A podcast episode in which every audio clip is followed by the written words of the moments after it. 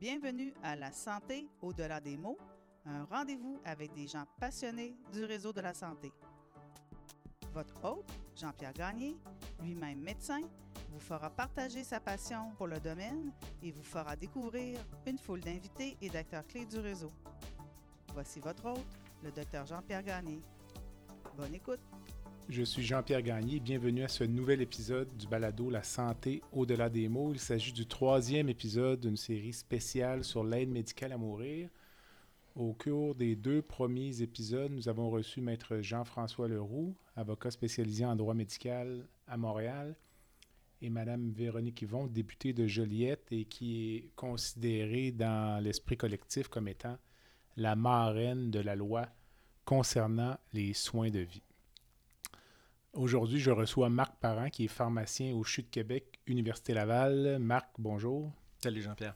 Merci de te joindre à nous pour euh, discuter de ce sujet euh, de plus en plus compliqué. Je dois dire que c'est un, pour me pardonner l'anglicisme, un work in progress parce que euh, au fur et à mesure où je procède, où j'avance dans la série de balados, je me penche sur les travaux de la commission spéciale qui sont en cours.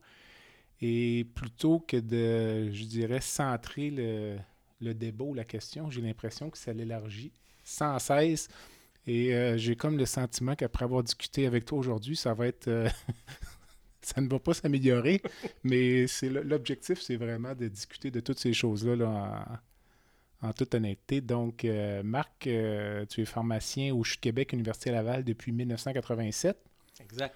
En consultant ton CV, j'ai constaté finalement que tu étais un petit peu plus vieux que je pensais. Donc, tu te gardes en forme en jouant au hockey. On joue au hockey ensemble d'ailleurs et euh, j'espère que tu n'auras pas peur d'aller dans les coins de patinoire au cours de la prochaine heure. Euh, je voyais que tu as contribué euh, à l'implantation d'une équipe multidisciplinaire de soins palliatifs au CHU de Québec. Tu, as enseigné au doctorat en pharmacie, tu as donné des cours sur l'aide médicale à mourir, tu as écrit des articles sur euh, ce sujet-là. Donc, tu as un intérêt marqué pour les soins palliatifs depuis longtemps. Depuis ma formation en résidence, en fait, moi j'ai eu la chance d'être exposé tout de suite à une pratique de pharmacien en soins palliatifs dès ma résidence. Alors, euh, l'intérêt euh, m'a suivi tout au long de ma carrière, en fait. Et euh, c'est un intérêt qui demeure encore aujourd'hui, de toute évidence. Euh, J'ai fait plus de pratique clinique en soins palliatifs. On a réorganisé les activités de notre département, mais euh, à la fin de vie, ça touche les patients un peu partout. Alors, euh, j'ai quand même l'opportunité d'accompagner ces patients-là, mais de façon différente. Il y a 9500 pharmaciens au Québec, disons de so- peut-être 75 à 80 en pratique communautaire. Qu'est-ce qui t'a amené à choisir la pratique hospitalière plutôt que la pratique communautaire? À Moi, l'époque? Dans mon cas, c'est presque une erreur de parcours. Euh, pour la petite histoire, moi, je, suis- je suis- je suis tombé dans potion magique quand j'étais jeune. Mon père avait une pharmacie communautaire à Trois-Rivières, alors euh, je me destinais probablement à, à prendre la relève. Mais euh, quand j'ai fini ma formation, il n'y avait pas d'opportunité pour travailler dans la pharmacie familiale. Et, mon stage clinique à l'hôpital a été une révélation, particulièrement en pharmacocinétique, où j'avais l'impression que j'avais un savoir qui était complémentaire à, ce qui était présent dans, dans- les équipes. Alors, euh, ça m'a. euh, C'était comme une année de, perfectionnement additionnel pour réfléchir, puis de, pratiquer. Puis ça a été un coup de foudre où j'ai senti que j'avais. euh, que j'utilisais des choses à, un potentiel qui, moi, me plaisait bien. Puis finalement, ben, j'ai collé. J'ai collé dans le milieu euh, d'établissement de santé, puis je voulais faire de l'enseignement, je voulais faire un peu de recherche, fait que c'était un milieu qui me donnait plein d'opportunités.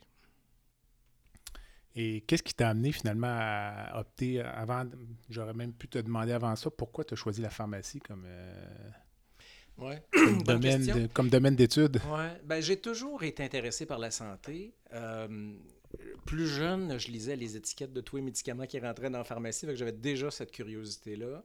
Euh, quand il est venu le temps de faire un choix de carrière, euh, j'ai hésité euh, entre, entre l'optométrie et, et- et la pharmacie. Euh, je trouvais intéressant d'être dans le domaine de la santé, puis j'ai toujours trouvé fascinant le, le potentiel du médicament, puis le rôle que ça pouvait jouer. C'était un peu, ça a commencé de bonne heure, puis je avec la pharmacie de papa, ben, c'était, c'était un peu tracé, mais c'était pas le choix de mon père en fait. Ah mon non, père non? voulait pas que je prenne la relève. OK. Il te voyait où, lui? Euh, n'importe où sauf en pharmacie. Ah, pourquoi? Euh, ben, il a vécu à une période où la pharmacie a vécu des changements euh, difficiles, des changements profonds, puis des changements qui n'étaient pas toujours payants. Et il Ok. voulait certainement pas que je vive les mêmes misères que lui. Ah, c'est intéressant, tu vois, parce que moi, mon père était avocat, puis Ils ne nous voyaient pas du tout en droit, donc mm. on s'est retrouvé. C'est presque le même scénario. Il y a énormément de pharmaciens dans les hôpitaux. Pour les médecins, les autres intervenants, on vous voit partout, mais on n'est jamais trop sûr. Vous êtes dans certains dossiers ou. C'est c'est quoi, mettons, une journée type pour toi là, quand tu rentres? On va parler des dossiers d'aide médicale à mourir un peu plus tard parce que c'est le sujet de l'entrevue. Mhm. Mais c'est quoi la journée? Est-ce qu'il y a une journée type d'un pharmacien dans un hôpital universitaire ou c'est une question trop vague? Bien, il y a beaucoup de variations d'un milieu à l'autre qui, qui s'est déployée. Euh, cette pratique-là des pharmaciens qui sont plus dans la pharmacie à vérifier des médicaments, c'est une pratique qui date euh, des années 70-80. Euh, où les pharmaciens ont, compris qu'il fallait arrêter de passer de la, théorie puis de trouver, euh, de trouver un sens pratique, d'avoir un, jugement clinique. Moi, je me rappelle quand j'ai commencé, plein de pharmaciens se faisaient traiter de livresque à raison par les médecins parce que tout le monde sait que ben, de la science, c'est des, des, résultats qui sont basés sur des moyennes, mais nos patients, ce n'est pas des moyennes il faut voir les variations de réponse d'une personne à l'autre. Fait on, s'est implanté de plus en plus, mais beaucoup sur des initiatives individuelles plus que sur un plan coordonné. Et on a un peu appris sur le tas, ce qui fait qu'il y a de la variation. Mais une journée typique, ça dépend où on est affecté, mais euh, ça ressemble beaucoup à la journée d'un médecin consultant, hein, où on a euh, une, une, cohorte de patients qui est identifiée parce qu'en général, ils utilisent soit beaucoup de médicaments ou des médicaments pour lesquels l'expertise du pharmacien est appréciée pour les bien choisir ou les bien ajuster. Alors, euh, c'est des choix qui sont faits euh, selon les ressources disponibles. Euh, tu dis qu'on nous voit beaucoup, je suis content de l'entendre. Quand on parle aux gens de l'extérieur, ils disent Ah, il y a des pharmaciens dans les hôpitaux. Fait que la, ah, pénétration Est, bien différente. Ben, c'est peut-être à cause du milieu de travail ici où il y a beaucoup de communication. Je pense qu'on a créé un modèle de collaboration qui est intéressant, mais tout le monde n'est pas rendu au même niveau. Euh, mais ben, écoute, moi je le vois parce que parfois on a des résidents qui sont en stage, là, puis on, se dépête dans les médicaments. Parfois mm. juste le soulagement de la douleur, là, puis après deux jours, je vais, demande une consultation en pharmacie. C'est leur spécialité. Oui, exact. Puis ça décharge l'équipe traitante, ça améliore les soins aux patients, mais c'est pas un réflexe qui est partout euh, qui est installé partout, Pas dans tous les hôpitaux, non, c'est ça. Fait que je pense qu'on a un modèle qu'on a développé ici qui est, intéressant puis qui correspond à un partage d'expertise qui profite à tout le monde. Fait que cette pratique-là, je la trouve très intéressante. Fait que cette journée-là, ben, ressemble à ça. C'est les patients que tu as à revoir, puis les nouvelles consultations. Euh, et, aussi identifier des fois à partir de la pharmacie, on voit des prescriptions qui ont l'air un peu bizarres. Fait qu'on les réfère au collègue qui est affecté à l'étage pour qu'on le revoie justement à la lumière d'informations qui sont plus individuelles, pas juste des paramètres de moyenne en disant mais comment ça se fait que cette prescription-là sort de la moyenne? Fait que c'est souvent comme ça qu'on va identifier euh, l'endroit où c'est le plus pertinent pour nous d'aller. Mais comment vous faites pour euh, traiter la, la, quantité de prescriptions dans un hôpital dans une journée pour vous pouvez identifier toutes les erreurs potentielles, parce que c'est un travail humain, évidemment, ce n'est pas informatisé, ça. C'est en partie informatisé. En fait, la façon que ça procède, quand une ordonnance est rédigée pour un patient, elle est transmise à la pharmacie, elle est saisie dans un système informatique de pharmacie par des techniciens en pharmacie et euh, la pression est transférée à un pharmacien qui va reviser pour s'assurer que la transcription est conforme et à ce moment-là, évaluer est-ce que la dose est compatible avec l'âge, les doses usuelles, est-ce qu'il y a des interactions médicamenteuses? Il y a un logiciel qui est interfacé d'aide à la décision, mais qui fait juste faire un, pop-up pour dire ben, regarde donc ça. Tout le monde sait qu'en clinique, ça peut finir qu'à être une, interaction qui est très pertinente. Elle peut être très théorique ou non pertinente ou pas pertinente à ce moment-ci, mais plus tard c'est un peu ce qu'on essaye de faire, de le transférer euh, au pharmacien qu'on appelle le clinicien de l'étage pour euh, intégrer cette notion-là de quelque chose qui a popé et de, et de le prendre en charge. Puis si c'est une, préoccupation que le pharmacien a, la pharmacie, que ça peut être dangereux d'emblée, mais ben, on va clarifier, contacter le médecin, puis on va essayer de clarifier à partir des informations disponibles directement au téléphone. Fait que ce tri-là se fait comme ça. Ça, ça, représente, euh, dans un hôpital comme ici, euh, juste sur le site ici, un peu plus de 1000 ordonnances par jour. Puis on est euh, à peu près trois pharmaciens qui font ça à temps plein comme ressource pour faire ça. Puis les interactions médicamenteuses, ça, ou les, les incidents thérapeutiques liés aux, médicaments, ça vous revient par quel mécanisme? Est-ce qu'il L'identification théorique, ben, il, y a, deux façons. Il y a le logiciel d'aide à la décision qui va avoir un pop-up qui va nous dire attention, il y a une interaction là-dessus, mais on peut le faire juste euh, aussi par expérience clinique, par compétence, j'espère. Euh, identifier des profils ou quand on revise la médication, quand on intègre une nouvelle ordonnance, on revise l'ensemble du profil. Puis il y a des choses qui deviennent manifestes de façon assez évidente. Ouais.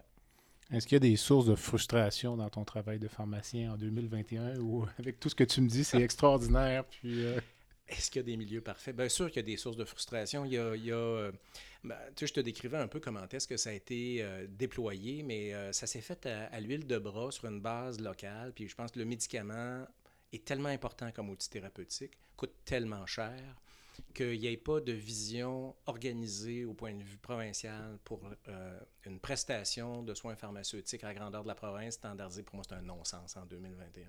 On ne devrait pas avoir à refaire ça. Puis le standard de soins qu'on a ici, qui, à mon avis, a encore un peu de chemin à faire, euh, quand tu vas dans, en région, ben là, c'est de l'utopie. Ce, ce, système à deux vitesses-là, à mon avis, est complètement déconnecté des, des, ressources disponibles, des besoins des patients, ce qui pourrait et devrait être fait. Euh, par contre, dans l'autre sphère d'activité, qu'est-ce qui te satisfait le plus dans ton travail au quotidien? Oh, moi, c'est vraiment la, satisfaction de pouvoir aider. J'ai l'impression. J'ai toujours essayé d'avoir une, valeur ajoutée. Puis cette valeur ajoutée-là, ben, on, on, devrait, au terme de la journée, avoir aidé du monde d'avoir contribué à ce que des patients aient mieux. Est-ce que tous les pharmaciens font du travail clinique ici à Saint-François-d'Assise ou il y a des gens qui sont plus attitrés au laboratoire qui aiment moins faire de laitage? Il y a probablement des différences interindividuelles, comme il y a des différences entre les, différentes spécialités médicales. Hein. Euh, il y a des pharmaciens qui ne font pas de clinique, euh, qui sont... Le laboratoire, en fait, les, les, ordonnances, ça représente pour un pharmacien d'hôpital à peu près 20 au maximum de son travail.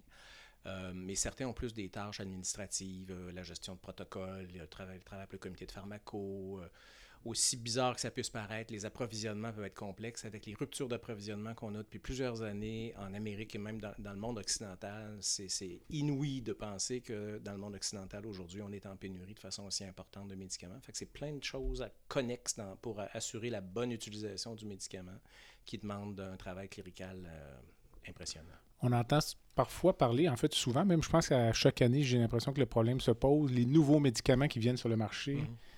euh, pour des pathologies rares, puis qui font exploser les budgets de pharmacie. Euh, où est-ce que, est que vous intervenez dans ce processus-là ou, ça, ou et à quel niveau intervenez-vous pour dire euh, c'est pertinent ou ça ne l'est pas. Euh, ça va, ce sont des questions délicates. Là. Ce sont des questions de vie ou de mort, mais ce sont quand même des choix qu'on doit se poser dans un système public où on va. Parfois, c'est à coût de un. Moi, j'ai entendu des histoires, un million par patient.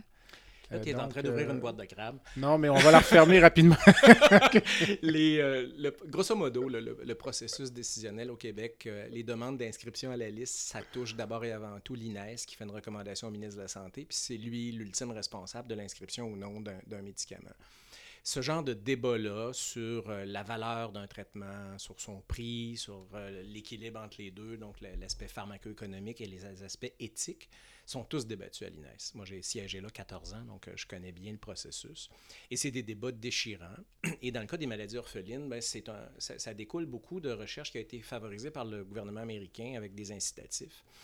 Et euh, donc, il y a eu le développement de, médicaments pour des maladies orphelines, qui est quelque chose d'extrêmement positif. Euh, mais a des prix éhontés parce que c'est un, un, marché qui est moins bien réglementé, parce qu'il y a peu de malades pour amortir le coût de la recherche et du développement. Euh, moi, je pense quand même qu'il pourrait y avoir une bonne amélioration de la qualité de la recherche là-dessus. C'est pas parce qu'une maladie est orpheline qu'une étude de 45 patients, c'est suffisant. Puis c'est pas parce qu'il y en a 45 patients dans le monde, il y en a plus que ça, notamment.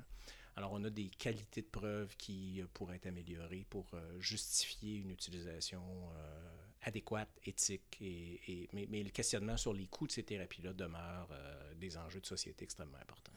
J'ai une question peut-être un peu délicate, là, donc euh, tu as le droit de ne pas la traiter là, si ça te met en conflit d'intérêt quelconque, mais euh, pour ce qui est des vaccins de la COVID, il a été évoqué assez rapidement en début de pandémie euh, d'annuler les brevets des compagnies. Mm-hmm. Donc, pour rendre les vaccins disponibles à plus bas prix évidemment, du point de vue purement industriel, ça ne fait aucun sens parce que ce sont des compagnies qui investissent de l'argent pour développer leurs produits, puis on menace de leur retirer la source de revenus. Là. Euh, toi qui es près de ça, quand tu as entendu parler de ça, ta réaction, c'était quoi? Ça va créer une espèce de crise dans l'industrie pharmaceutique ou euh, ça a bien du bon sens parce que c'est la COVID puis il faut que tout le monde fasse son effort?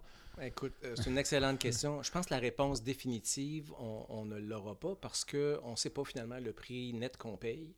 Puis quand je dis prix net, c'est important parce que ce n'est pas nécessairement le prix facturé, mais il y a aussi toutes les subventions qui ont été mobilisées pour supporter le développement par l'industrie pharmaceutique, puis tout ce qui a été investi en recherche, point, où on a mobilisé de façon extraordinaire, dans le cas de la pandémie, euh, le talent de nos chercheurs qui ont eu du financement pour plein d'affaires. Euh, est-ce que est-ce qu'il y a un effort à faire pour tout le monde? Euh, on a entendu des prix, dépendamment des, fabricants et du type de vaccin, qui varient entre 5 et 30, 35 dollars de la dose. déjà, entre ces deux prix-là, il y a un écart extrêmement important. Euh, dans la mesure où les efforts de recherche ont été subventionnés de façon prépondérante par des capitaux publics, la notion du brevet me semble prendre un sens assez différent. je pense que la réponse définitive, c'est beaucoup la proportion de l'investissement qui est véritablement un investissement de privé par opposition au financement, au crédit d'impôt pour la recherche et ces choses-là, pour, connaître quel est, dans le fond, le vrai risque qui a été pris par l'industrie pharmaceutique dans ce contexte-là. Puis je n'ai pas l'information pour y répondre, mais c'est un peu comme ça que je m'orienterais. Mais dans la mesure où l'investissement de recherche a été passablement supporté, euh, à mon avis, la notion de brevet devient presque secondaire et, le, côté éthique d'une mise à disponibilité euh, à coût extrêmement faible, euh, je pense, a un sens certain pour le bien commun. Dans le même dossier, ce n'est pas une entrevue sur la COVID, mais moi, j'ai, entre guillemets, les deux bras m'ont tombé quand j'ai appris que le Canada n'avait aucune capacité de production de vaccins contre la COVID-19. Euh, ton, ta réaction face à ça, toi? C'est, on s'est fait prendre les culottes euh, baissées ou c'était correct parce qu'on a des partenaires commerciaux qui peuvent nous aider? Euh, probablement que la réponse varierait selon le, moment où on se pose la question dans la pandémie de COVID. On a des capacités de production vaccinale au Canada, mais on est quand même dans le marché du médicament mondial et le vaccin ne fait pas exception dans une dynamique de production qui est une mondialisation, clairement. Alors, beaucoup, beaucoup de médicaments, pour dire la majorité de nos médicaments, les sites de production dans le monde sont extrêmement faibles. Donc, on est dans une logique où le fait d'avoir des productions locales, c'est pas ça la logique classique pour euh, produire des médicaments. Euh, on a quand même au Canada une entreprise, on a à Québec même, on a des entreprises qui fabriquent des vaccins. L'idée, c'était de trouver la recette vaccinale qui, serait euh, optimale. Alors, euh, quelle devrait être notre stratégie? Euh, Medicago à Québec, pour ne pas les nommer, a eu de l'argent, euh, pas un énorme montant par rapport à d'autres groupes pour, pour faire de la recherche. Ils sont partis de toute évidence un peu en retard. On a bien hâte d'avoir les résultats. Et peut-être qu'avec Medicago, on aura une autosuffisance avec une recette nouvelle canadienne.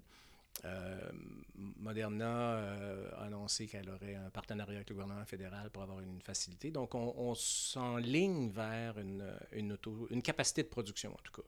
C'est sûr que ce qui est inquiétant, c'est de voir des pays producteurs qui se sont servis les premiers avant de partager avec les autres. Dans un contexte d'épidémie mondiale, euh, tout le monde doit comprendre que quand un pays est vacciné puis que l'autre l'est pas, le problème va venir du pays non vacciné parce que ça circule au travers de la planète. On l'a vu à une vitesse folle. Donc, il faut avoir cette conscience mondiale. Là. Dans le même ordre d'idée, avant de passer euh, à un autre sujet, l'annonce du développement ou de la construction d'usines pour des vaccins contre la COVID, ces usines-là vont être disponibles dans, un certain temps? Est-ce que c'est trop peu, trop tard euh, ou finalement... Euh, sur d'un point de vue mondial, on est en retard. D'un point de vue local, on est relativement bien garni pour l'instant. OK, parfait. Donc, on aurait. Il y a un peu de politique là-dedans, là, mais on n'entrera pas là-dedans, là, euh, à moins que tu aies vraiment beaucoup de temps. C'est bien. Euh, avant, on va prendre une petite pause bientôt déjà, mais euh, as-tu dans ton travail une devise, un mantra, quelque chose que tu te dis ou que tu répètes, mis à part le fait qu'il faut aller dans un coin de patinoire ou. Ben, ou que les gens, à laquelle les gens t'identifient. Dire Marc il dirait ça dans cette situation-là, où il dit tout le temps ça. Ben, de ce temps-ci, mon dada, c'est dire la réponse n'est pas dans le livre et dans le patient. Parce que je pense que les pharmaciens doivent s'occuper des patients, pas d'une liste de pilules imprimées sur une feuille. Fait que ce que je te dis depuis plusieurs années à mes étudiants, c'est la réponse est dans le patient. C'est drôle parce qu'on enseigne un peu ça à nos résidents parfois aussi, là, qui sont en début de formation mm. parfois, puis. Euh, il nous dresse le portrait du patient, puis le patient ne va pas bien parce que ben, il a fait de la fièvre euh, il y a des globules blancs dans le sang qui sont augmentés, donc témoignant potentiellement d'un signe d'infection. Euh, puis ils vont nous citer trois, quatre paramètres paracliniques, puis on va voir le patient, puis on regarde son visage, puis on dit non, non, il, il va bien ton patient, tu sais. Puis c'est sûr que c'est pas nécessairement un préjugé, mais elle, souvent on disait, mettons, quand tu allais voir une dame, puis t'arrives, puis généralement, si elles sont coiffées, maquillées, puis ont pris le temps de mettre du rouge à lèvres, c'est un signe en général que ça va quand même plutôt bien que plutôt mal dans bien des cas.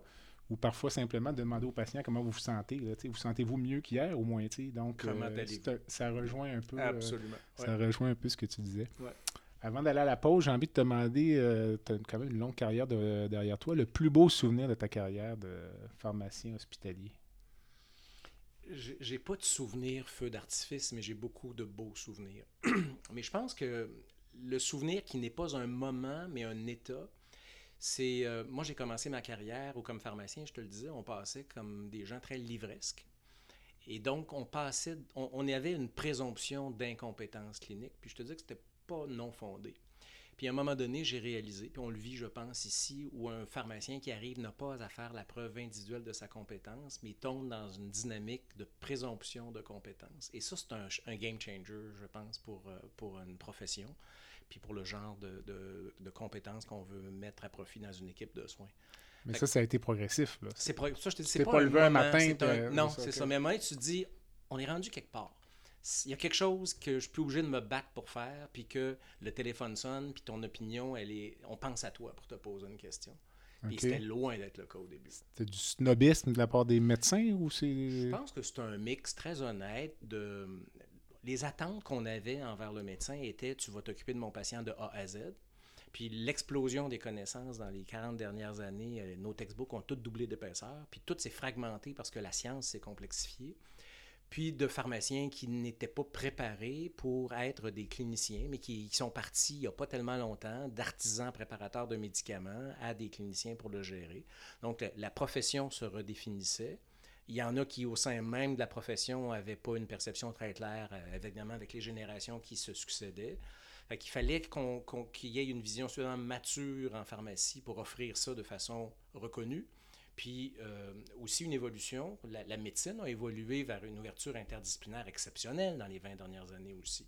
Alors, moi je dis depuis longtemps, la santé, c'est plus que jamais un sport d'équipe. Un sport mm-hmm. d'équipe, ben, c'est respecter la job de chaque joueur. Hein. Ton goaler, tes défenseurs, tes joueurs d'avant ben, si le goaler veut monter au net pour scorer un but, on va avoir un problème tout à l'heure. Ça se pourrait qu'on se fasse scorer. Hein? Effectivement. Fait que je pense que c'est ça l'enjeu. C'est un sport d'équipe, puis il faut apprendre à jouer en équipe. Mais est-ce que ça, c'est en partie peut-être dû au fait qu'à l'époque, on avait l'image des pharmaciens propriétaires euh, en communauté qui vendaient des cigarettes? Je ne sais pas, c'était comme on voyait le pharmacien plus comme un homme d'affaires oui. que comme un professionnel de la santé. Absolument. À plusieurs égards. Il y a plusieurs choses qui ont coloré. Ça en est une, effectivement. Puis euh, le, le, conflit potentiel entre le pharmacien commerçant et le professionnel de la santé euh, peut plomber l'image des pharmaciens, tout à fait. Mais en fait, le sentiment que j'ai, c'est que le pharmacien propriétaire aujourd'hui, là, euh, puis toi, c'est deux bébites différentes. Est-ce que je me trompe?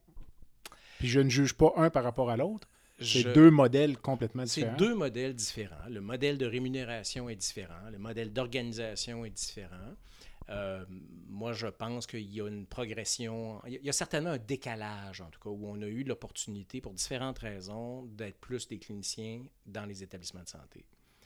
Euh, les changements, on a eu quand même trois changements majeurs de la loi qui régit l'exercice de la pharmacie depuis 2002. Trois changements de loi, c'est énorme et ça donne des options, des possibilités. Puis je pense qu'il y a une attente. Hein. la pratique qu'on a en établissement, particulièrement dans les établissements universitaires, bien, les étudiants en pharmacie sont exposés à ce qu'on fait comme travail. Ils sont exposés aux étudiants en médecine. Ils développent des relations sur une base différente. Je pense que tranquillement, ça change des attentes et ça change des attentes qui se reproduisent aussi à l'extérieur des établissements.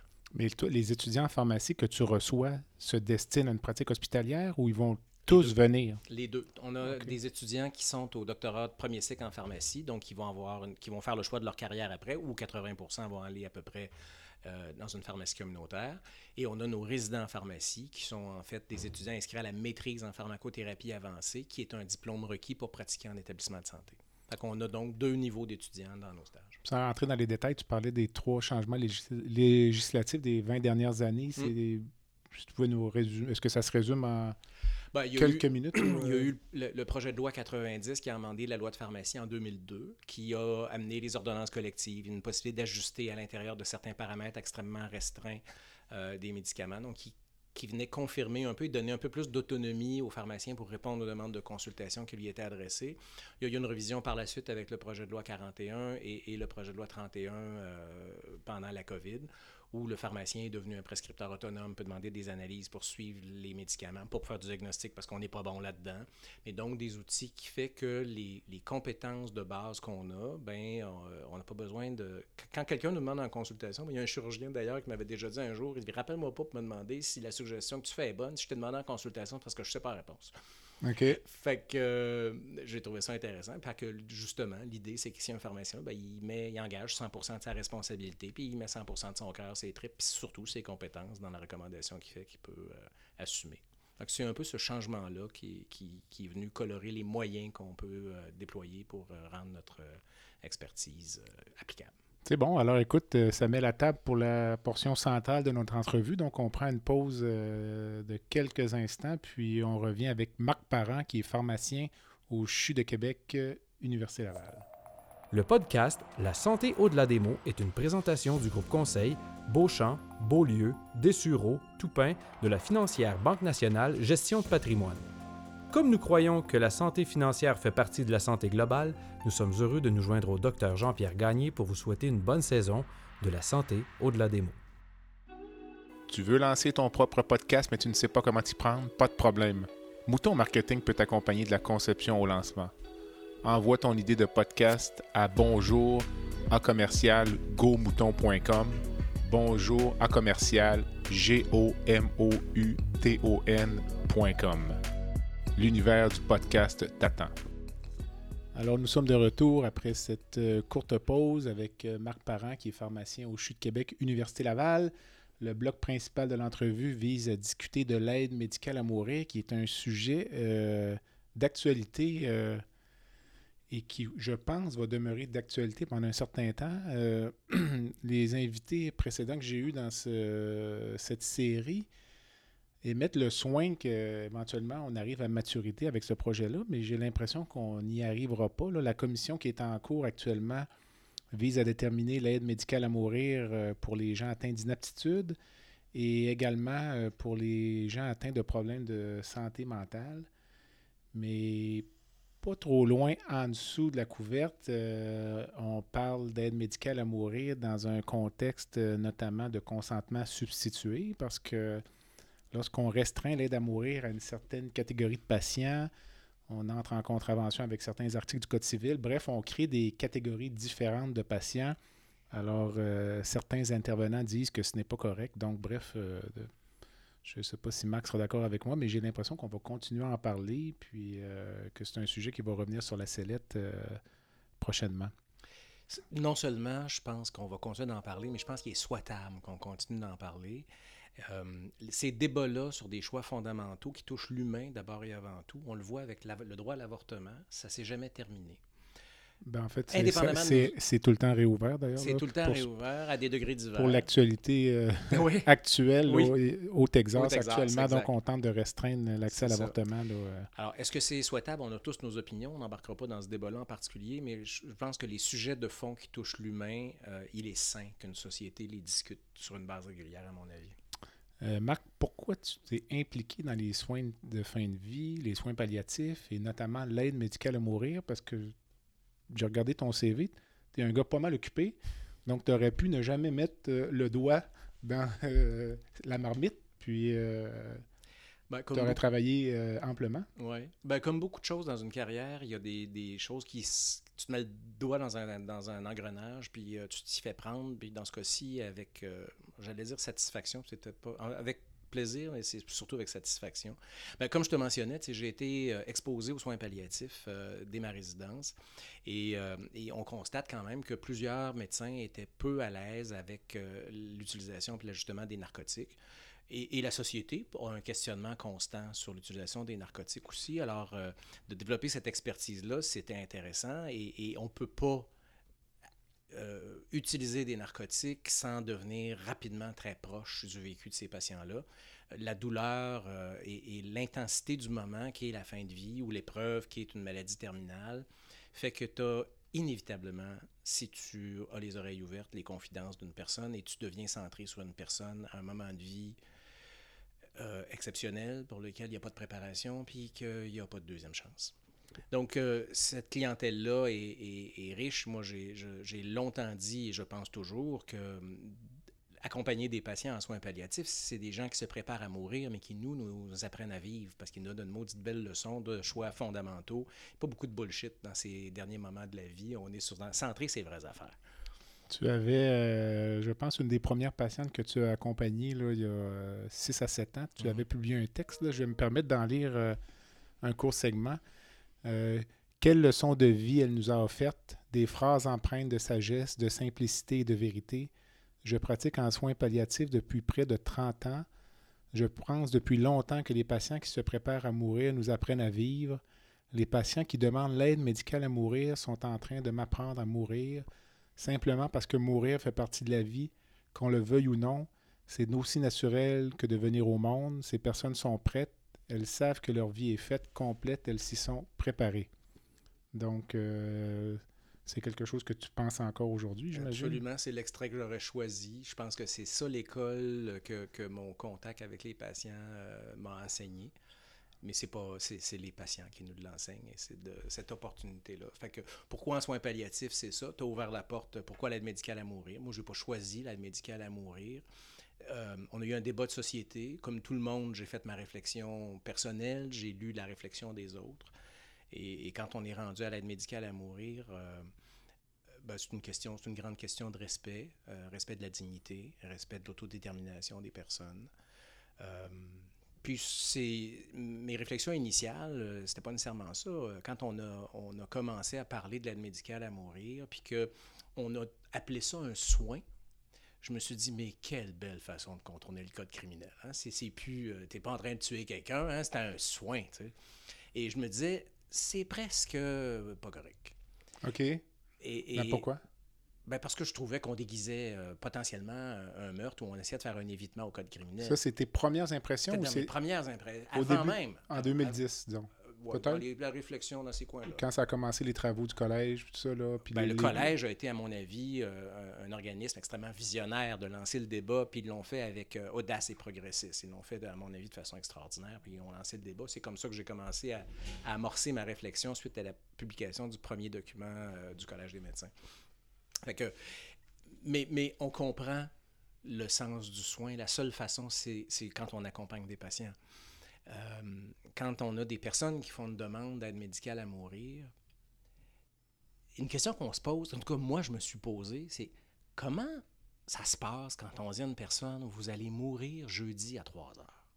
J'étais extrêmement mal à l'aise avec ce moment-là. Mais c'est le patient qui choisit. Ou comment ça se négocie, ça dépend de la disponibilité des intervenants. mais oui, on essaie de respecter le choix du patient, surtout à cause des proches, ben oui, tout ça.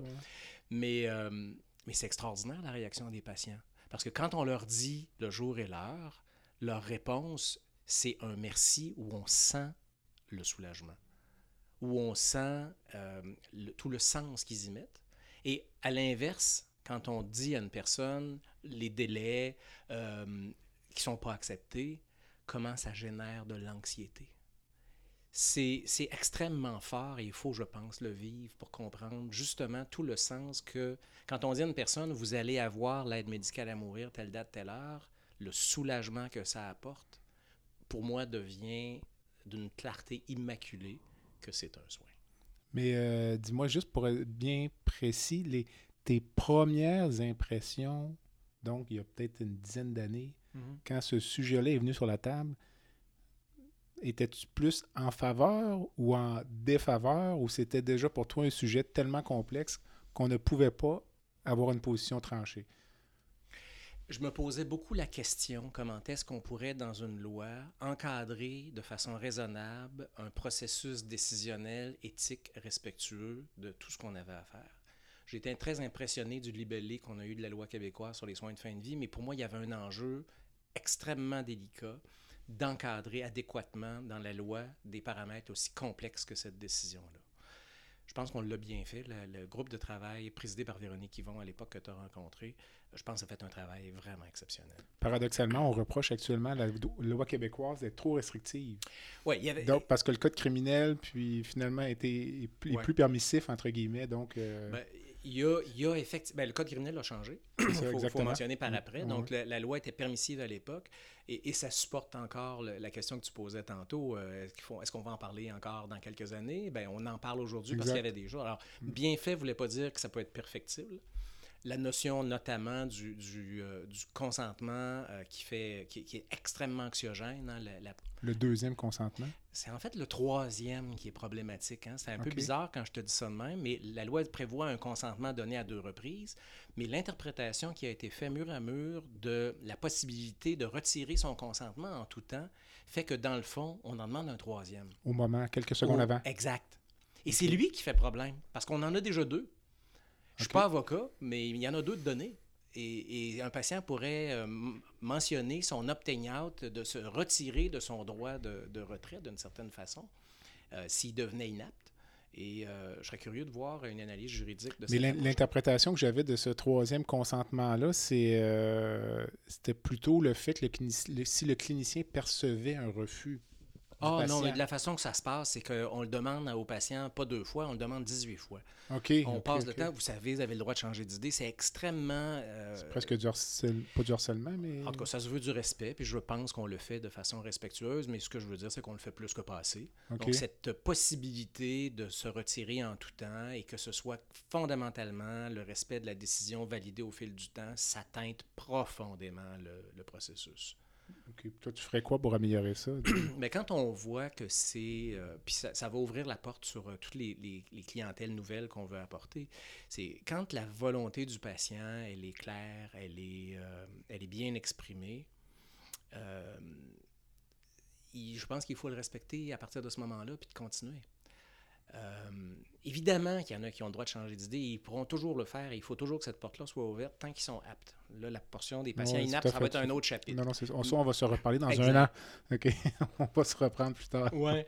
Fait que donc, je pense qu'une fois que le consentement est donné, parce qu'il faut encore une fois voir comment est-ce que c'est anxiogène la possibilité de ne pas recevoir le soin pour une personne dans la période d'attente. Moi, j'ai eu un patient qui avait demandé l'aide médicale à mourir, qui a été accepté pour l'aide médicale à mourir, qui était souffrant et qui avait tellement peur de perdre son aptitude de dire oui jusqu'à la dernière minute qu'il a arrêté de prendre ses analgésiques et qui a fait un délirium. Moi, je l'ai vécu, là. Mais ça, c'est encore soulevé en commission parlementaire, mais à ma connaissance, actuellement, ce critère-là a été retiré à cause de ce qu'on appelle la clause d'Audrey. Mmh. Donc, le deuxième consentement, là, je ne parle pas d'un patient qui a une maladie neurodégénérative, mmh. mais un patient qui a une mort attendue. Ouais. Ce, le critère du deuxième consentement, tu me corrigeras, n'est plus nécessaire mmh. dans le moment. Là. Le collège s'est prononcé Le deuxième consentement, oui, c'est ça. La, la, la, perte de capacité par la suite. Donc, il, actuellement, un patient n'a pas à craindre de ne pas recevoir l'aide médicale à mourir parce qu'il devient euh, inapte. Ouais. C'est le contexte actuel. Oui. Parce que c'est encore soulevé en commission parlementaire, compte tenu que c'est encore dans la loi, c'est oui, la compréhension qu'il en est. Oui. Donc, ça va devoir être, euh, être modifié euh, euh, éventuellement. Je, je, voulais te parler un peu peut-être des, des risques de dérapage, ou parce qu'on entend dérapage, pente glissante, euh, on entend toutes sortes de choses Absolument. finalement. Ta position là-dessus, toi, est-ce que... Actuellement, ce qui m'inquiète aujourd'hui, dans le contexte où on se dit que c'est un dossier qui évolue, moi, ce qui m'inquiète, c'est beaucoup plus les personnes qui n'y ont pas accès pour différentes bonnes, mais surtout mauvaises raisons, qui peuvent être les convictions propres des soignants, des soignants qui ne veulent pas procéder eux-mêmes. Moi, je l'ai vécu, je l'ai vu. J'ai eu des demandes de patients où je sentais très bien que mes collègues n'étaient pas à l'aise avec la demande. Tes collègues pharmaciens ou médecins? Médecins. Et, okay. euh, et l'attitude, c'est de se faire en même... Des fois, l'impression que recevoir une demande, c'est l'obligation de porter un jugement sur la recevabilité. Notre obligation, moi je le vis bien comme pharmacien parce que j'ai légalement pas le droit de procéder à une aide médicale à mourir, mais j'ai le droit de recevoir la demande d'un patient. Puis à ce moment-là, ma job, c'est de la transférer à une personne qui va faire l'évaluation, la première, parce qu'elle accepte aussi souvent de faire, euh, de procéder aux soins elle-même. Alors, l'important, c'est juste de porter la demande à une personne.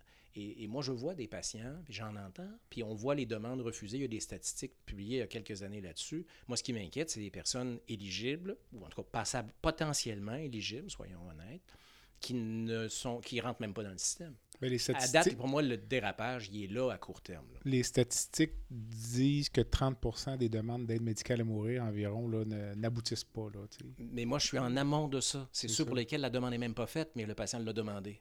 OK, OK. Ça veut dire que ça, c'est comme juste, ce n'est pas reçu par. Euh... C'est pas d'un statistique, c'est nulle part. C'est une demande qui a été faite, qui est peut-être ou pas consignée dans un dossier, mais qui n'a jamais eu de demande officielle d'aide médicale à mourir pour avoir une première évaluation c'est quoi la mécanique, disons, dans le CHU de Québec? Ça, c'est quelque chose de public. Là. Donc, un patient qui dit Moi, là, monsieur parent, moi, j'aimerais avoir l'aide médicale à mourir.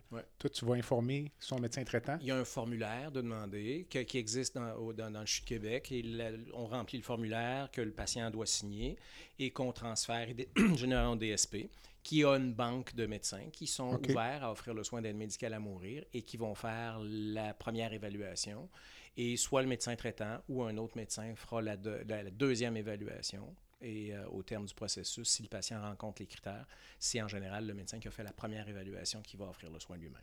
OK. Donc, euh, donc, le médecin qui, lui, est mal à l'aise avec ça, peut simplement, doit quand même remplir le formulaire ah ou peut d'emblée, est-ce qu'il pourrait demander un collègue en consultation à ce stade-là? Bien, idéalement, le processus s'amorce avec ce formulaire-là. On pourrait demander à un, collègue en consultation si on veut vraiment pas être dans le dossier. Du tout, c'est ça. Puis, comme je te dis, moi, je pense que l'aide médicale à mourir, c'est une grande question de respect. Alors, si un médecin dit, moi, je veux pas faire ça parce que je veux pas toucher à ça ni de près ni de loin, moi, je n'ai pas de problème avec ça. Mais notre obligation déontologique pour chacun des professionnels, c'est de passer à balle à quelqu'un qui est capable de répondre à la demande du patient parce que c'est un droit qui lui est, euh, qui lui est octroyé. OK. As-tu connu des patients qui ont euh, qui se sont retirés du processus en cours de route pour diverses raisons ou l'expérience que tu as, c'est que quand les patients amorcent le processus, c'est tellement réfléchi qu'ils vont jusqu'au bout de l'exercice? Ben, moi, j'en ai fait neuf depuis le début. Il n'y en a aucun qui s'est retiré. Euh, j'ai entendu quelques cas euh, qui, qui, se sont retirés ou qui ont reporté euh, la date, mais c'est certainement pas une majorité. C'est pour la plupart de ces patients-là une décision qui n'est pas une décision de dernière minute. Hein. Alors, si on s'imagine que ça commence au moment de la demande, c'est pas vrai, ça. OK. Hum. Puis souvent des choix fondamentaux qui commencent bien avant ça. Il y a beaucoup de gens impliqués, euh, mais ne serait-ce qu'au niveau familial. Mm-hmm. on entend toutes sortes d'histoires en commission parlementaire, des proches qui disent euh, si tu demandes l'aide médicale à mourir, on n'ira plus te voir à l'hôpital. Mm-hmm. Il y a des patients qui se font dire ça. Euh, as-tu été témoin de choses? Ça demeure évidemment c'est confidentiel. As-tu entendu ou des histoires de cette nature-là ben, je pense que cette, cette état de fait-là euh, témoigne encore une fois de l'importance de la décision de la personne visée puis de l'autodétermination. Alors, l'interférence positive ou négative euh, des tiers est probablement comme règle générale pas souhaitable. C'est un, cadre pour moi qui est assez central. Euh, j'ai eu un cas où une famille était certainement pas à l'aise et la réponse du patient a été s'ils sont pas à l'aise avec ça, il n'y a rien qu'à pas venir. mais ça démontre comment est-ce que c'est des... En général, on, meurt comme on a vécu. Et je pense que des gens qui ont eu le, contrôle de leur vie toute leur vie euh, vont mourir de façon cohérente avec cette façon qu'ils ont eu de vivre. Alors, cette citation-là, entre guillemets, euh, que je viens de faire, euh, ben, c'est un profil de personne et c'est beaucoup le genre de personnes qui, qui, ont les mains sur le volant puis qui prennent des décisions pour eux-mêmes. Souvent, dans les, le critère de la loi des douleurs euh, physiques euh, ou euh, psychiques qui sont intolérables. Donc, ça, il y a le contexte de douleur. On parle de mourir dans la dignité. Donc, quand on parle de mourir dans la dignité, il n'y a pas de contexte de douleur là-dedans. Je veux dire, c'est comme. Pour moi, c'est deux concepts complètement différents. Puis, on, est-ce que c'est un amalgame qui est sain ou ben, c'était comme c'était un petit package qui était facile à vendre à la population, dire c'est la commission mourir dans la dignité alors que techniquement, c'est quand même euh, de l'euthanasie. Si on vise à soulager les malades d'une douleur euh, physique, Euh, quand on parle de dignité, là, euh, il y a des gens qui vont parler de plus d'une dignité subjective par rapport à une dignité intrinsèque, euh, notamment dans la démence, là, Mm. le- la démence heureuse, notamment, là, les patients qui n'ont aucune douleur, là, Mm. mais ils, ils auraient signé à l'avance une directive médicale anticipée disant, ben, écoutez, quand je serai rendu à telle étape, c'est la suggestion d'Alaino en commission parlementaire de dire qu'un patient pourrait remplir une série de critères, de dire, ben, si je ne reconnais plus mes proches depuis plus de six mois, par exemple, Mm. si je suis toujours alité, puis on peut avoir une série de critères comme ça, dire, ben, vous, allez m'administrer l'aide médicale à mourir. Puis là, on se retrouverait à administrer de l'aide médicale à mourir à quelqu'un qui est pas souffrant, là, tu sais, Mm. qui est simplement couché dans un lit d'hôpital. Il y a des professionnels de la santé qui s'opposent à ça Ouais. Parce qu'ils pensent que c'est une atteinte à la dignité intrinsèque de l'être humain. là. Donc, euh, Ouais. c'est un long préambule à une question. Ben, Je un suis content de ne pas avoir à y répondre. Pas toujours le répondre par morceaux. C'est c'est extrêmement important ce que tu viens de mentionner. Euh, avant que l'aide médicale à mourir soit possible, j'avais l'impression qu'on faisait une pas pire job en soins palliatifs pour soulager les symptômes. Puis c'est ce que la littérature dit, qu'on est bon pour soulager dans à peu près 80 des cas. L'impression qu'on faisait peut-être même un petit peu mieux que ça. Euh, et on avait de temps en temps des patients qui nous disaient Pourriez pas me donner la petite piqûre Et c'était ça allait rarement beaucoup plus loin. D'abord, c'était un cul-de-sac. Fait qu'on ne pouvait pas y aller. Euh, et quand euh, on regarde les patients qui font, qui font des demandes d'aide médicale à mourir, c'est pas des patients qu'on a. En tout cas, la majorité de ceux que j'ai eus, presque la totalité, n'étaient pas des patients chez qui c'était un échec des traitements pharmacologiques. Euh, c'est vraiment le concept de, la souffrance de ce moment-là, et, c'est un mélange. Les variables que je présente, ce n'est pas une ou l'autre, c'est un mélange de, de plein de choses, de, de souffrance de cet état-là, de ne pas vouloir vivre l'agonie des derniers jours, de ne pas vouloir l'imposer aux autres, de, de l'image qu'ils ont d'eux-mêmes qui n'est pas acceptable, de la notion de la dignité qui est une réponse bien personnelle. Euh, donc, c'est un, mélange de tous ces facteurs-là qui les amène à, décider euh, du choix qu'ils vont faire pour leur fin, leur fin de vie. Alors, c'est vraiment un ensemble de variables qui, qui est extrêmement complexe et, et, que, et qui suis-je pour les juger? C'est ça, je pense, qui est l'élément le plus fondamental. Je peux bien avoir mon opinion, est-ce que je veux l'aide médicale pour moi-même? Mais qui suis-je pour juger du critère d'acceptabilité d'un autre? Même la douleur, aussi prétentieusement qu'on peut prétendre d'évaluer la douleur et de la traiter puis de trouver une dose proportionnelle à cette douleur-là, la douleur, il y a une seule personne qui la sent, c'est la personne qui la subit. C'est jamais le soignant. La souffrance, pour moi, présente à peu près le même paradigme. Ce qu'une personne vit intérieurement, euh, je ne peux pas le vivre, puis même si je le vivais, la façon dont je l'interpréterais serait différente. Quand je parle de respect, pour moi, c'est de faire confiance à la personne humaine qui vit cette expérience humaine qui sera la dernière ou une des dernières. C'est vraiment une question de respect qui me semble extrêmement fondamentale.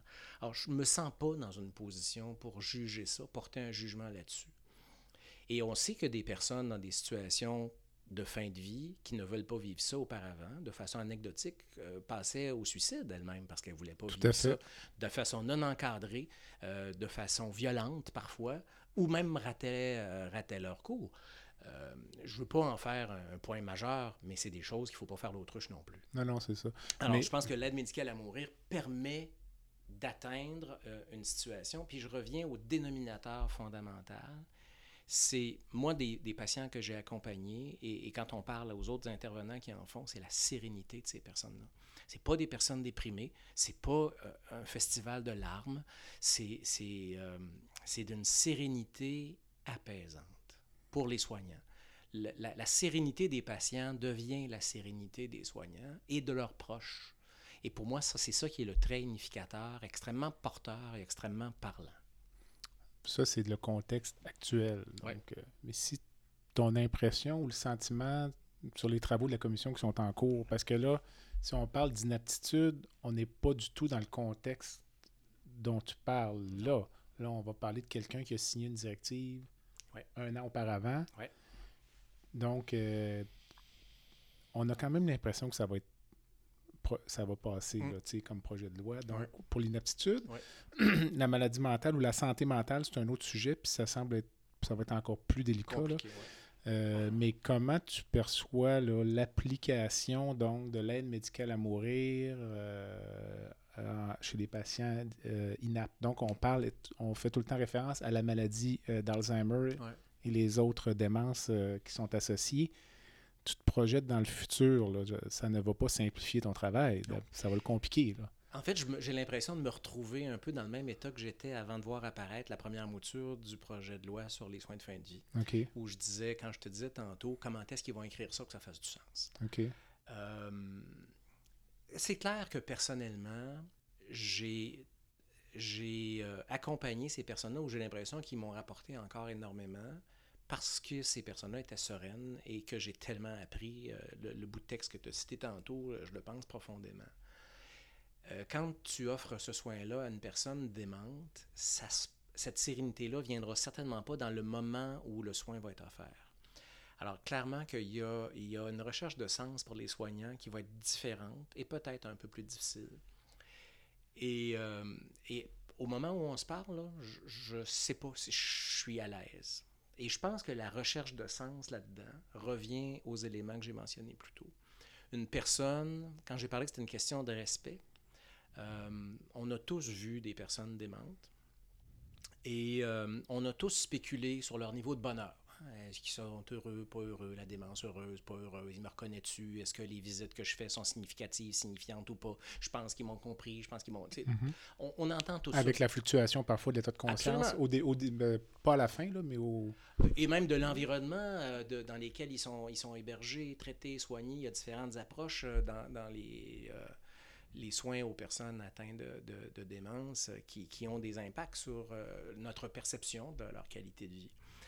Euh, alors, les personnes prennent la décision en, disant, pour moi, ce n'est pas une situation digne que de finir mes jours euh, avec toutes les étapes euh, de perte d'autonomie qui sont propres aux démences, dont celle d'Alzheimer.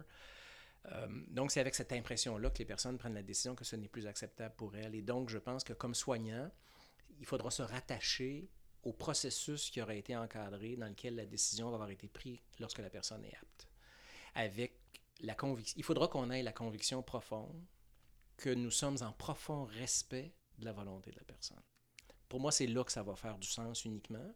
Ce qui va être délicat, c'est que j'aurais, je pense, espéré dans un monde idéal que la personne qui participe au cheminement décisionnel de la personne et qui voit consacrer sa décision soit celui qui offre le soin. Parce que ça, ça va faire du sens. Ça va faire du sens parce que tu l'auras accompagné au moment où elle était apte, euh, Par exemple, le médecin de famille. par exemple. Est-ce que c'est réaliste dans notre système de santé? C'est un autre enjeu, pour différentes raisons. Mais ça, ça me semblerait être porteur, parce que tu es dans un esprit de continuité et de respect, d'accompagnement d'une personne sur un horizon de temps qui n'est pas celui qu'on a actuellement. On va se projeter encore un peu plus loin parce que c'est sur la table euh, à dessin. L'aide médicale à mourir via un consentement substitué. Donc, euh, soit pour les enfants ou euh, encore une fois pour les patients inaptes, mais chez qui l'aide médicale à mourir n'aurait jamais été euh, à l'agenda. Mm. Puis la famille arrive, puis dit, comme dans n'importe quel, le Code civil le prévoit, donc on proposerait ou la famille demanderait l'aide médicale à mourir, puis la famille dirait effectivement, moi je pense que mon père aurait voulu l'aide médicale à mourir. Les médecins portent un jugement à ce moment-là. Nous, c'est notre devoir de porter un jugement sur la pertinence d'un consentement substitué. Ouais. Lorsque c'est dans le meilleur intérêt du patient, on va de l'avant. Lorsque ce n'est pas dans le meilleur intérêt du patient, il peut y avoir une discussion, recours au tribunal ou autre. Donc, euh, ça, une- ça va être une couche de plus sur le gâteau, ça, de difficulté. Euh, là où je voulais t'amener, c'est, puis tu l'as dit ton malaise tout à l'heure, ne serait-ce qu'avec euh, l'inaptitude, est-ce qu'on pourrait imaginer avoir un scénario un peu comme dans les interruptions volontaires de grossesse où il y a, il y a- il y a une couche de médecins qui fait de l'aide médicale à mourir chez les patients qui ont une mort imminente? Peut-être ces médecins-là, peut-être qu'une certaine couche vont dire ben non, moi je ne fais pas d'inaptitude. Peut-être que pourrais-tu imaginer un scénario comme ça où tu as différentes strates de, de cliniciens qui ont un confort variable Ça me semble avec euh, les clients, Ça me euh, qui semble sont devant- les patients qui sont devant Ouais. eux. C'est déjà le cas d'ailleurs. hein. Il y a euh, plein de médecins qui accompagnent des personnes en fin de vie qui ne font pas d'aide médicale à mourir. Puis euh, est-ce que ce sera via les, les personnes en fin de vie, beaucoup l'équipe des soins palliatifs, euh, qui, qui s'occupent des patients cancéreux, par exemple, en fin de vie? Est-ce que ce sera les mêmes médecins qui seront interpellés pour les personnes démentes? Ben, vraisemblablement, la réponse est non. Alors, euh, il y aura probablement euh, une réponse à géométrie variable. Moi, je pense que c'est incontournable. euh. Si on, mettons, pratico-pratique, toi, dans les dossiers que, ou les patients que tu as accompagnés, les dossiers dans lesquels tu as été impliqué, tu interviens où dans le processus comme en tant que pharmacien? Puis est-ce que ta présence est obligatoire ou toi, c'est un, une tâche que tu te donnes parce que tu, as un- tu penses que tu, tu offres une plus-value, disons, au- au, do- au patient? Ben, j'entre pas dans un dossier pour de l'aide médicale à mourir. D'ailleurs, je le ferai pas. Moi, je reste dans un dossier où mon patient demande et va recevoir une aide médicale à mourir. Donc, pour moi, je suis en continuité de l'accompagnement que j'ai déjà fait avec cette personne-là. Euh, si on me demandait demain matin, euh, il y a un patient qui aimerait avoir un pharmacien pour l'aide médicale à mourir, il faudrait que j'aie l'opportunité de l'accompagner parce que c'est c'est pas juste d'aller. c'est- pas un acte bête, c'est un acte qui a un sens, Tout à fait. à mourir. Alors, il faudrait que, ça que ma présence ait du sens. Évidemment, si la personne la demandait, ça a déjà un sens en partant. Mais actuellement, mon expérience, c'est que j'ai accompagné mes patients et c'est ça qui m'a motivé à dire ben, j'ai pas choisi de faire de l'aide médicale à mourir, c'est mes patients qui l'ont demandé. Puis je me suis dit, je suis un pharmacien, je me définis comme une nouvelle génération de pharmaciens cliniciens. Mon patient veut ça, je vais l'accompagner. La loi des exigences envers les pharmaciens. On a des, choses qui sont obligatoires, mais qui n'imposent pas ma présence. Mais moi, je demande aux patients, si vous voulez que je vous accompagne au moment du soin, je serai là. Si vous souhaitez que je ne sois pas là, pas de problème, c'est votre décision qui importe. Moi, c'est comme ça que j'ai géré tous les cas que j'ai eus, en disant je vais être présent, puis je m'arrange avec le médecin pour qu'on ait un partage de tâches qui soit facilitant pour tout le monde. Puis en général, ben, j'ai eu un contact avec le patient, on se parle avant. Le- la loi prévoit que, que seul un médecin peut, peut procéder à l'aide médicale à mourir au Québec. Fait que s'il procède à l'administration, regarde, moi je m'occupe de gérer la médication par en arrière, tu te casseras pas la tête à gérer les seringues et ces affaires-là. Puis évidemment qu'il y a la plupart du temps des proches qui sont présents, puis on est là en support à, à ce moment-là.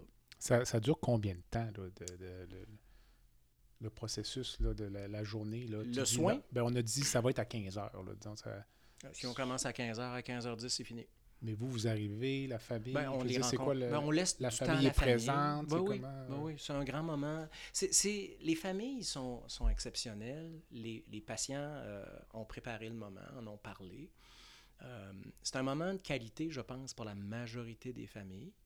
Euh, c'est une occasion. Tu sais, j'ouvre une parenthèse, là, mais on a tous eu des patients qui sont décédés, puis la famille dit Ah, elle est morte dans mes bras.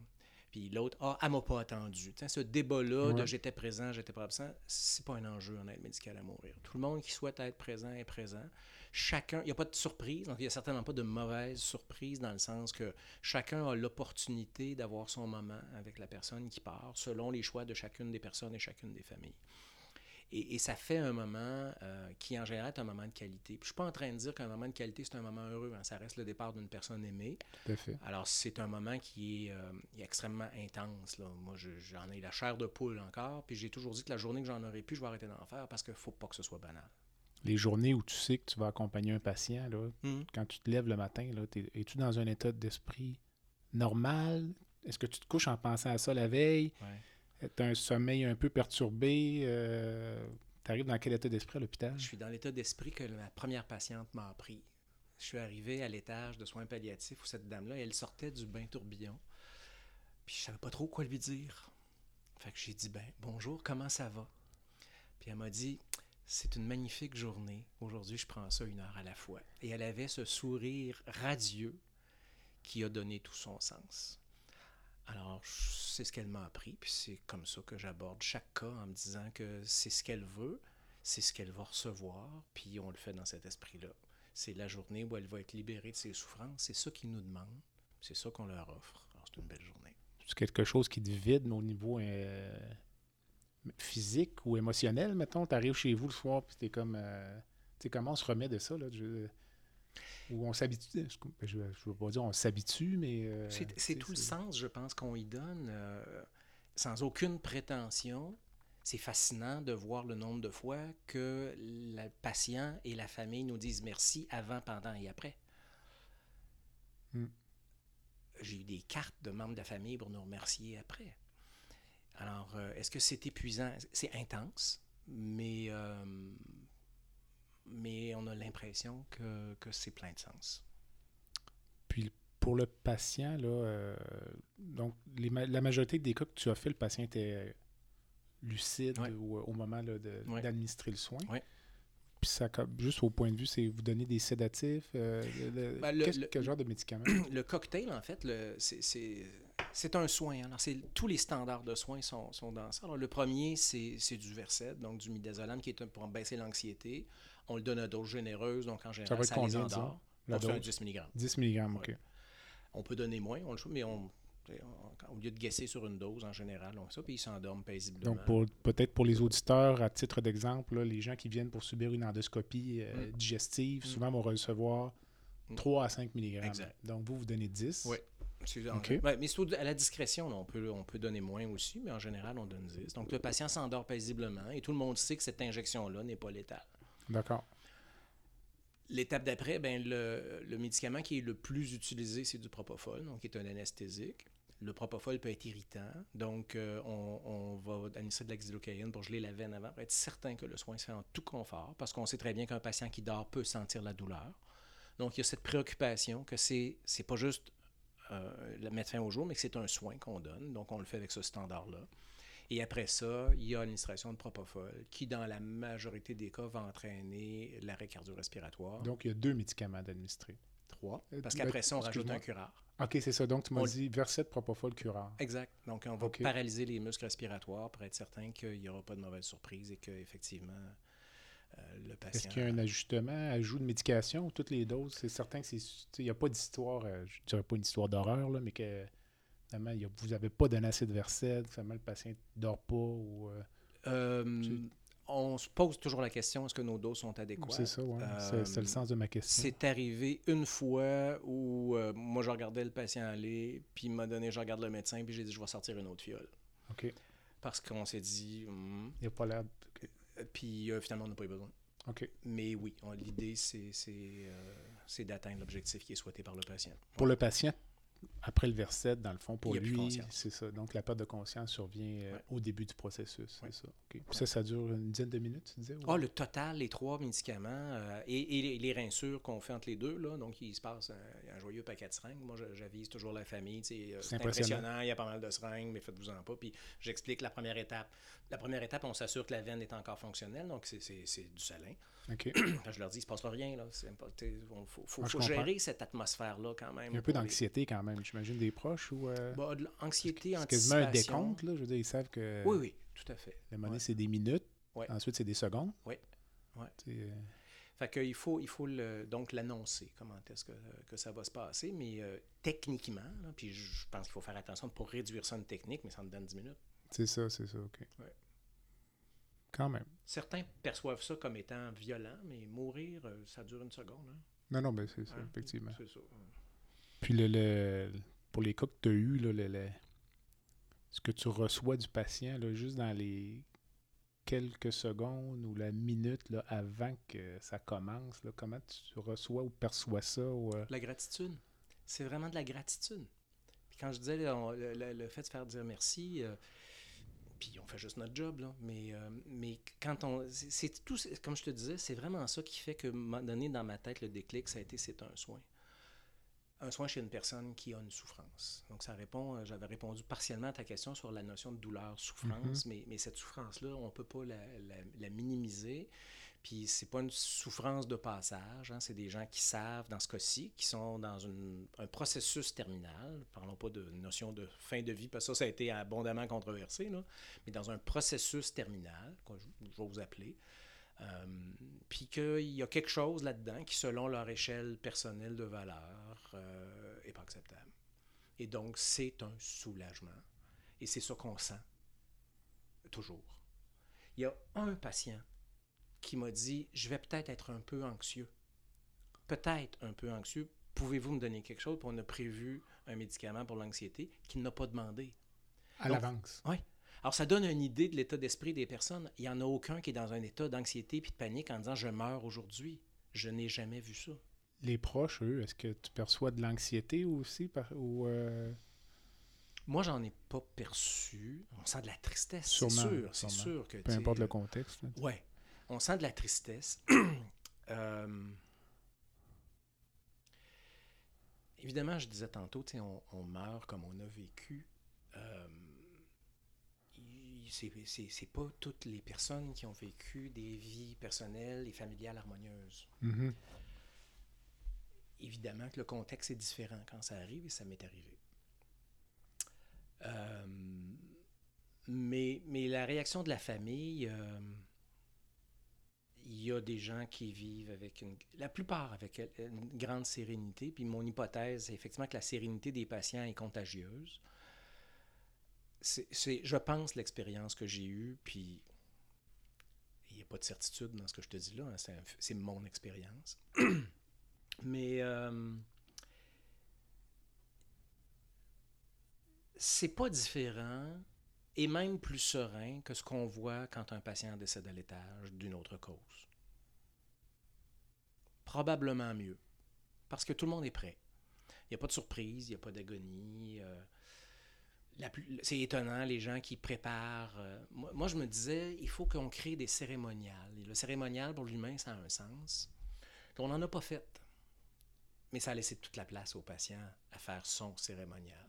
Fait que moi, j'ai vu des, des, des 20 personnes dans une chambre avec un clavier, puis euh, la belle-sœur qui chante, puis qui s'accompagne, puis euh, des familles qui se donnent la main, puis qui, qui font une chanson euh, avec la personne. euh, des, et, et tout ce qui, qui vient avant aussi, les gens se font des cérémoniaux qui donnent un sens à leur vie et à leur moment. C'est c'est parfois... ça, ça déplace des montagnes. Mais je pense pas qu'on peut mettre en comparaison le décès d'un patient sur un étage de soins aigus. Tu, sais, tu disais, c'est sûr que c'est différent, mais, Oui. Mais la, la vérité est que le- la majorité des. beaucoup des gens qui meurent, en tout cas d'un point de vue, je parle pour ma profession, moi, Mhm. quand on perd un patient, ouais. nous, c'est rarement dans un contexte euh, palliatif. Non. Nous, on perd des patients plus souvent qu'autrement pour un chirurgien en, en soins aigus. C'est plus souvent qu'autrement pas une catastrophe, Ouais. c'est une complication chirurgicale. C'est souvent ce ne sont pas des décès attendus là, fait que c'est Mais ça, comparons le décès d'une personne cancéreuse en fin de vie qui meurt au bout de son, de son histoire de vie, puis une personne qui reçoit l'aide médicale à mourir. Probablement que le plus gros changement, c'est le nombre de personnes présentes au, même, au bon moment. Ouais. Bon moment entre guillemets, là, mais à ce moment-là. Et, et donc, le nombre contribue à l'intensité et, et aux, varia- aux- aux variations de chacune des réactions de chacune des personnes. Euh, certains le vivent avec, euh, avec euh, stoïcisme, certains se retirent, certains euh, pleurent doucement, certains pleurent bruyamment, certains perdent connaissance. C'est un moment intense. Est-ce que tes jeunes étudiants manifestent un intérêt pour s'impliquer dans Ouais. l'aide médicale à mourir?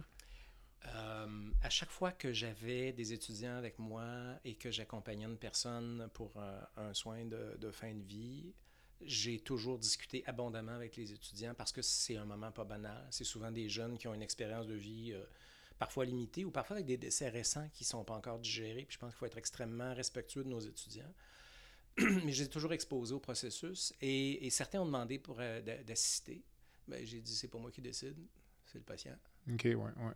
Alors, certains patients respectent l'intimité de la famille et, et certains acceptent de façon, j'ai envie de dire, je pense à une personne en particulier, là, de façon enthousiaste. Ah oui, oui. Ouais. OK. Ouais. Donc, euh, c'est comme dans les autres contextes de soins. Absolument. Ouais. Merci, Marc. Ça complète un bloc très intéressant. Écoute, euh, on aurait pu continuer encore très longtemps, là, mais euh, on aura peut-être l'occasion de se reprendre parce que le sujet est en constante évolution. Alors, tu connais la formule euh, de l'entrevue. On essaie de terminer ça de façon un peu plus légère. Donc, euh, mais je vais quand même. Donc, il y a une section baguette magique Ah oui, à ce balado.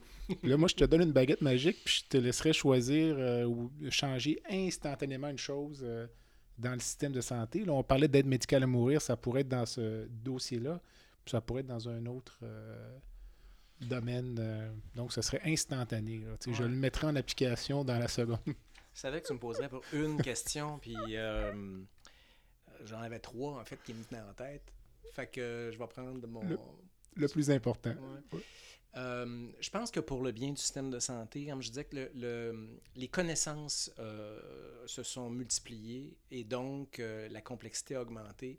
Et il y, a un il y a un péril de fragmentation, je pense, de nos, des soins qu'on qu'on fait, qu'il faut prendre conscience vite. Il faut trouver une façon d'attacher les ficelles pour que on aille chercher les meilleures expertises, mais qu'on ne perde pas la continuité et qu'on ne perde pas la vision globale du patient. Moi, je pense qu'en santé, c'est un enjeu important. Donc, prévenir la fragmentation des soins. On, on est même dépassé. Je pense qu'on a commencé la fragmentation. Fait que faut, pas que ça se détériore. Par exemple. Pour que ce soit clair là, pour les gens qui ne sont pas dans le. On, dem- on demande l'intervention euh, d'un surspécialiste, puis je ne prêcherai pas dans la famille des autres. On peut demander à un pharmacien pour une opinion sur une interaction grave ou quelque chose comme ça, Windows grave. On, fait un in and out, on règle, puis on s'en va. Mais, est-ce que. Puis on est comme ça dans un hôpital spécialisé où il y a, il y a un chirurgien, il y a un interniste, il y a un cardiologue, il y a un néphrologue, il y a un pharmacien, il y a un nutritionniste, il y a tout ça. Euh, c'est difficile de penser qu'on va pouvoir se parler de ces cas-là, puis à un moment donné, on vient qu'on perd les interventions de chacun, puis on peut perdre beaucoup de choses, puis on peut aussi se centrer sur les actes et les techniques qu'on qu'on fait chacun, puis à un moment donné, on oublie qu'il y a une personne en arrière de ça. Fait qu'il faut pas oublier, quand je disais tout à l'heure, la réponse elle est dans le patient, elle n'est pas dans son dossier. Fait qu'il faut rester, jamais perdre l'esprit qu'on traite une personne. C'est un défi. Écoute, euh, ça, ça, on pourrait faire un balado complet là-dessus, je Mm. pense. On vient de s'en céduler deux dans les cinq dernières minutes. Donc, euh, mais OK, là, je vais reprendre la baguette magique, puis je te donnerai le loisir de rencontrer euh, n'importe qui dans le monde, vivant ou décédé, Mm-hmm. pour prendre un café, un, un verre, ou après une partie de hockey, ça pourrait être une bouteille de, de Gatorade. Donc, Ouais. Euh, moi, j'ai beaucoup d'admiration pour René Lévesque. René Lévesque, pour moi, a été une personne euh, fondamentalement démocrate euh, avec une vision. Puis euh, être démocrate puis avoir une vision, c'est du vrai leadership. Fait que j'aimerais ça, j'aimerais ça aller jaser du monde d'aujourd'hui, du monde d'hier, puis du monde de demain avec quelqu'un humble et démocrate et visionnaire. puis René Lévesque, peu importe les choix politiques, indépendant des choix politiques, c'est l'approche que cet homme-là a eue au-delà des controverses, mais j'aime un homme de conviction et démocrate. ben, écoute, Véronique Yvon m'a donné, Madame Yvon m'a donné la même réponse, donc euh, je vais essayer de vous organiser euh, une Une rencontre à trois. Mais euh, ben écoute, on, euh, elle m'a dit presque la même chose. On, Ah dirait, que, on dirait que tu copies ce qu'elle m'a dit. Puis, euh, pas le, f- puis le fait qu'effectivement, elle, euh, René Lévesque aussi euh, avait le respect des fédéralistes euh, purs et durs. Puis, Mhm. puis ce que je disais à Mme Yvon là, euh, Mais c'est ça la, la semaine dernière, c'est euh, c'est ça. Ce que je vous disais la semaine dernière, c'est que euh, sais, les, les fédéralistes purs et durs respectent René Lévesque pour l'homme qu'il était.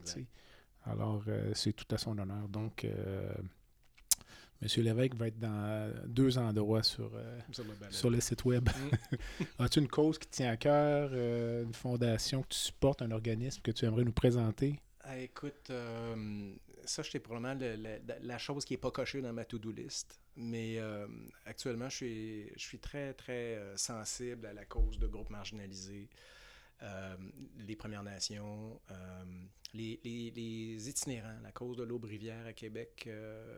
c'est toujours des patients qui viennent me chercher, de voir comment est-ce qu'il y en a qui ont peu dans la vie et peu de chance. Moi, je pense que euh, c'est une des belles qualités de notre société de pouvoir prendre soin de ces personnes-là, puis je pense qu'on peut faire mieux. Oui, probablement, effectivement. Mm. Euh, c'est déjà donc euh, la fin de l'entrevue. Euh, avant de nous quitter, as-tu une dernière pensée sur l'aide médicale à mourir que tu aimerais nous, nous laisser? Ben, moi, je pense que le, le mot-clé, puis ce qui m'anime dans ça, c'est le respect. Et euh, qui sommes-nous pour juger les demandes des autres dans leur qualité? On est là pour les accompagner. Merci Marc. Alors, ceci conclut mon entretien avec M. Marc Parent, qui est pharmacien au CHU de Québec, Université Laval. Cet entretien fait partie d'une série sur l'aide médicale mourir qui est en plein développement. Euh, je le disais en début de balado, euh, même ma réflexion personnelle est en progression au fur et à mesure que je parle à, à des euh, invités qui sont tous plus intéressants les uns que les autres. Et euh, en lisant sur le sujet, euh, j'aurais presque envie déjà de réinviter les deux personnes que j'ai eues précédemment. Donc, peut-être qu'on aura l'occasion de faire une table ronde avec certains d'entre eux plus tard. je vous encourage donc à suivre cette série. à la recherche, Madame Marianne Gagné. Marc, je te remercie énormément de m'avoir donné de ton temps aujourd'hui. Merci. plaisir. Merci, Jean-Pierre. Et euh, je vous invite donc à écouter les autres épisodes de la série, à écouter les autres épisodes du balado. Vous pouvez visiter le site web et vous y abonner. Vous pouvez m'envoyer des commentaires, suggérer les invités.